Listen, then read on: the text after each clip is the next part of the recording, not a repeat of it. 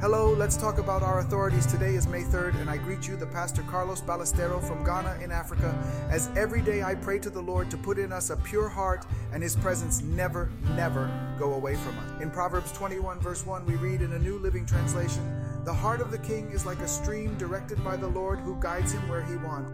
Today I want to recommend you to read and meditate in 1 Timothy chapter 2 verse 1 to 3. We often find ourselves in situations where people in eminence do not like us or do not agree with our beliefs, but it is important to remember that all authorities are put by God.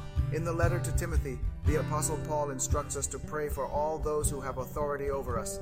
It is important that we pray for those who are in leadership positions so that God intervenes in their hearts and guides them in the path of justice and wisdom. In addition, the scriptures remind us that although we do not understand the decisions of the people in authority, God has control and can use anyone to bless us and guide us on our way.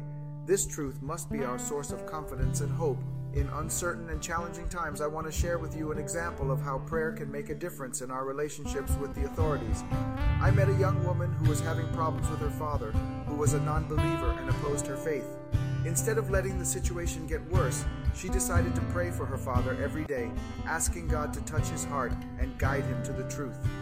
Over time, her father began to see the change in the life of his daughter and became interested in her faith. Today, they are a family united in Christ thanks to prayer and God's intervention. That is why we must pray for all those who have authority over our lives.